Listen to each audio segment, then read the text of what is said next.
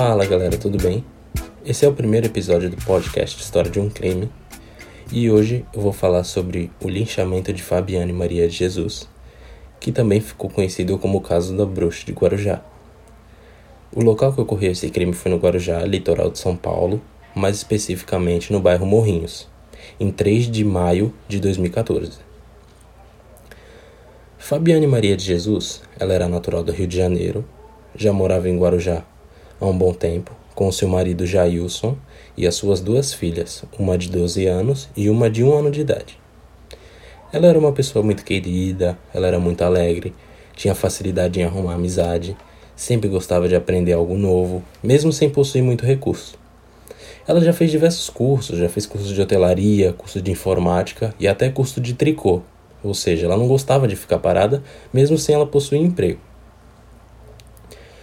Em meados de abril daquele ano, surgiu um boato naquela região de que uma mulher estava sequestrando crianças para fazer magia negra e que essa mulher ela já tinha pego uma criança lá no Guarujá.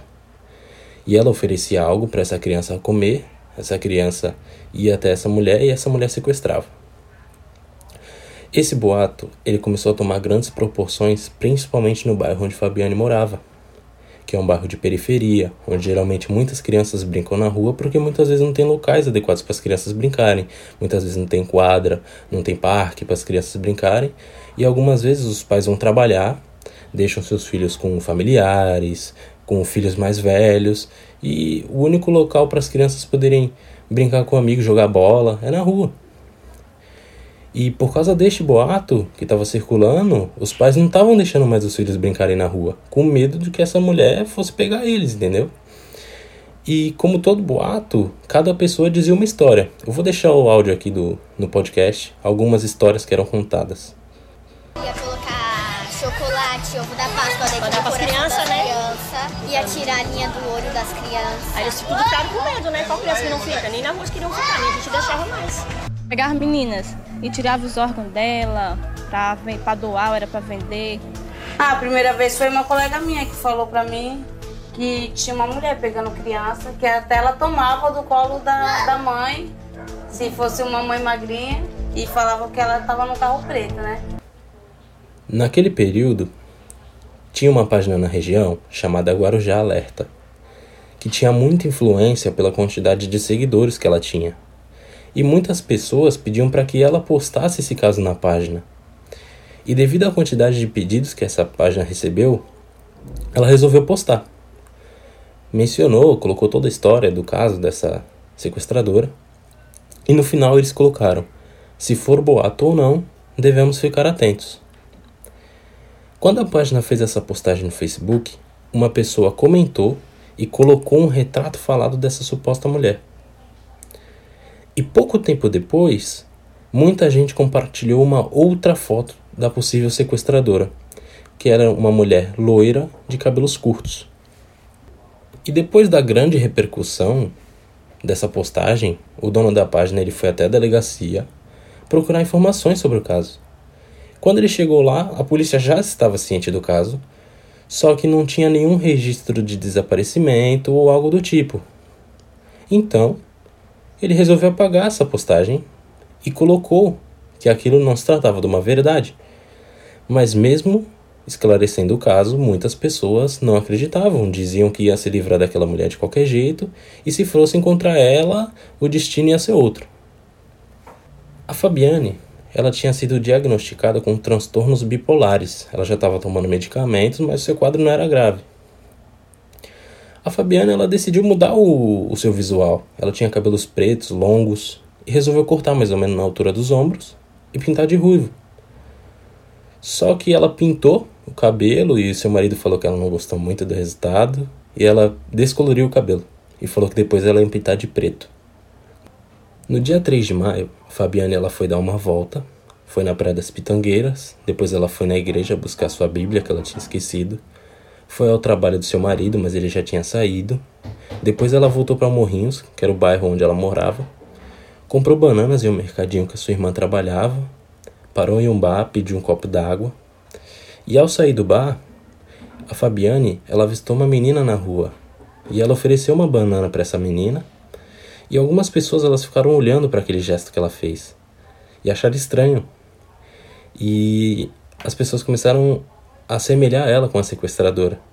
E foi avisando para outras pessoas, ó, oh, acho que é ela. Aí começaram a vir mais pessoas, se assemelharam com aquela aquele retrato falado da mulher loira de cabelos curtos, porque a Fabiane, ela tinha descolorido o cabelo, ou seja, ela estava loira.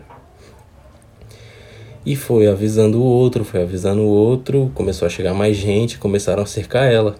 E quando tinha uma grande quantidade de pessoas, uma voz feminina gritou: É ela! E a partir dali começou o linchamento de Fabiane.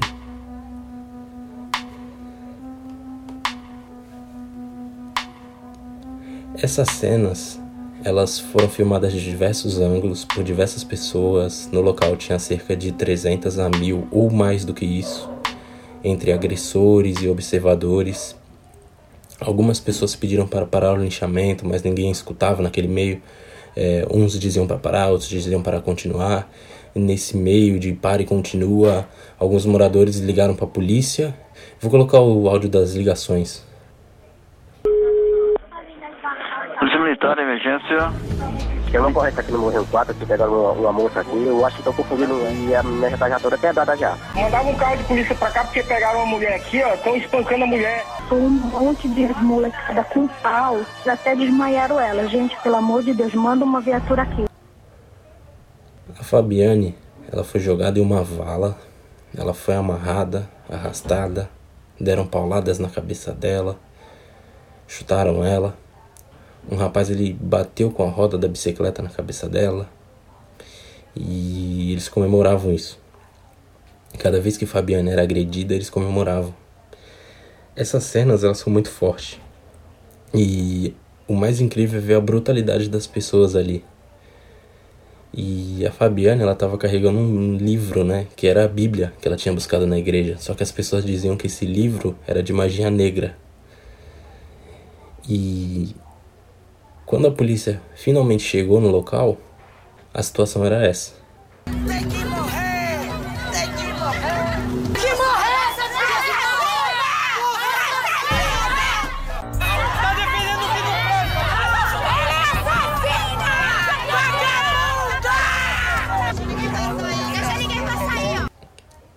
Corpo de bombeiros também chegou no local junto com a polícia, só que a população não queria deixar eles passarem começaram a se revoltar dizendo que eles estavam defendendo uma sequestradora, uma criminosa. E até que apareceu um comentarista da Record e ele estava com uma câmera. Ele não pensou duas vezes, ele começou a filmar aquela cena. E a partir do momento que as pessoas começaram a ser filmadas, eles começaram a deixar eles passarem. E esse comentarista ele conseguiu filmar duas mulheres. Eu vou colocar o áudio aqui dessas mulheres criança agora, tem o quê? Quase quatro horas atrás, comprando a criança com uma banana que tava dentro da bolsa dela, foi na onde que pegaram ela. E muito me admira desse relato não ter chegado em nenhum jornal ainda. Porque isso tá acontecendo não é de agora. Entendeu? Então a gente tem que tomar uma atitude. 35 crianças ao total que já estamos sabendo, que já procuramos saber, são 35 crianças. Comunidades, né? E várias comunidades diferentes, não é só no Moinho. Esses áudios dessas duas mulheres, eles mostram claramente como essas pessoas já estavam afetadas por aquele boato, sabe? E é um só de pensar é muito complicado. A Fabiana era uma pessoa inocente, não tinha nada a ver com aquele caso. O Jailson, o marido de Fabiana, ele estava em casa e ele recebeu uma ligação da sua prima para que ele fosse na casa dela. Quando o Jailson chegou na casa da, da sua prima, ela mostrou fotos e vídeos da sua esposa sendo linchada.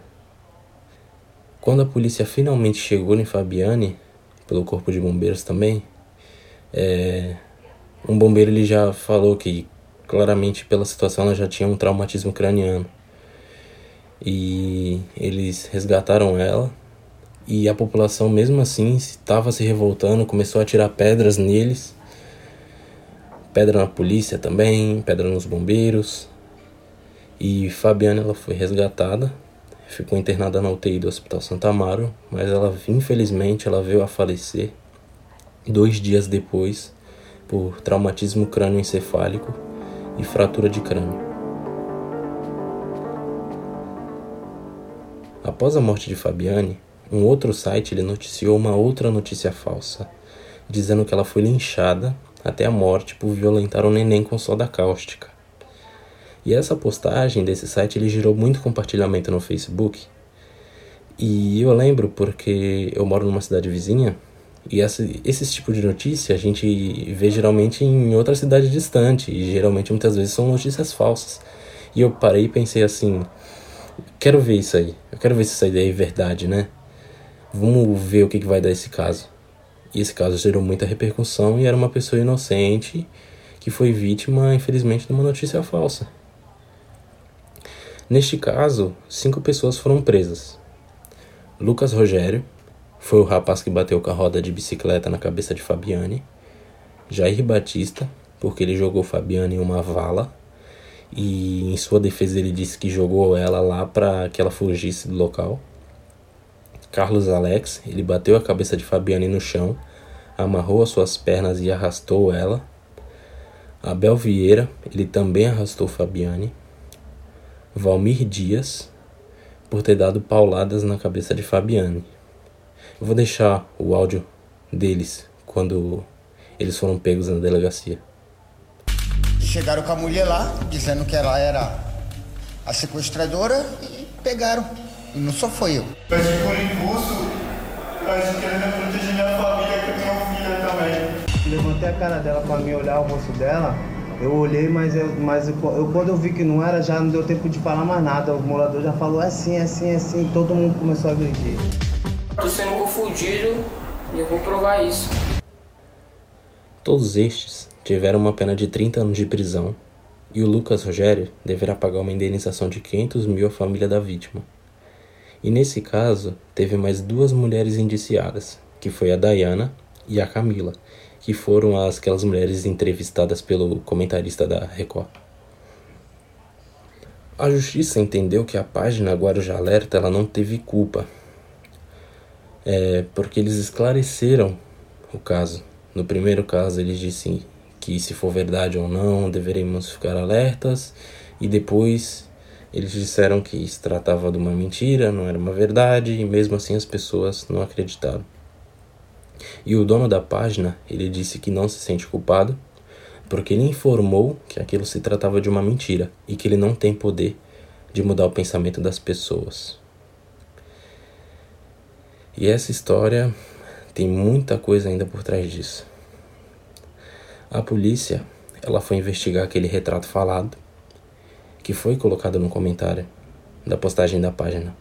E este retrato falado foi feito em agosto de 2012 por policiais do Rio de Janeiro, referente a um caso de que uma mulher tentou roubar o bebê do colo de uma mãe na zona norte do Rio de Janeiro. E lembram daquela mulher loira de cabelos curtos que estava sendo compartilhada? Essa mulher, ela se chama Diane Pinheiro e essa mulher também não tem nada a ver com o caso. Provavelmente alguma pessoa viu a sua semelhança no Facebook e disse que era ela. Essa mulher, ela já estava residindo no interior de São Paulo há quase dois anos antes desse crime.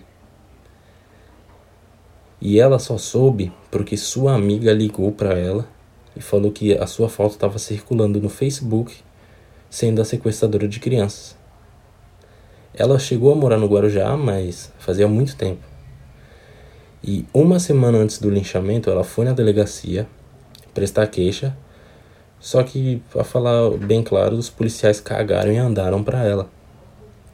Disseram que o, um dia disseram que o delegado não se encontrava, outro dia disseram que o delegado já tinha saído, no outro dia era só com ele, que eles não podiam fazer isso e aquilo. Quando a Fabiane faleceu, ela compareceu novamente na delegacia e os policiais debocharam da cara dela. Falavam: Olha, essa é a moça que foi confundida lá no Guarujá.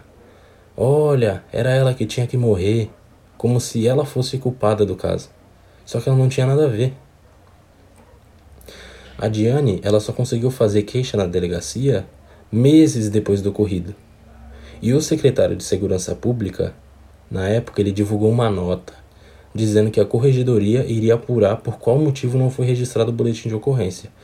E hoje eu nem sei como é que está o andamento disso. Não consegui ter acesso. E essa notícia da sequestradora, ela não ocorreu só no Guarujá. Ela ocorreu em Pontal do Paraná e na Ilha do Mel, tudo no estado do Paraná. E também circulou a mesma foto da mulher do Rio de Janeiro. Este caso, ele mostrou o poder de uma notícia falsa. Eu sei que hoje está rolando muita polêmica de fake news no meio político, mas pense fora desse meio. Sabe, é é muito ser julgado por uma coisa que você não fez. E isso levou a vida de Fabiane. Uma pessoa que era muito alegre, é, sempre queria aprender alguma coisa, não, não gostava de ficar parada. Deixou o marido, deixou duas filhas. A filha de um ano ela deixou, por causa de uma mentira. Não é, não é dessa forma que se faz, pessoal. Esse caso é muito complicado. Para mim foi um dos piores casos que, que eu conheci.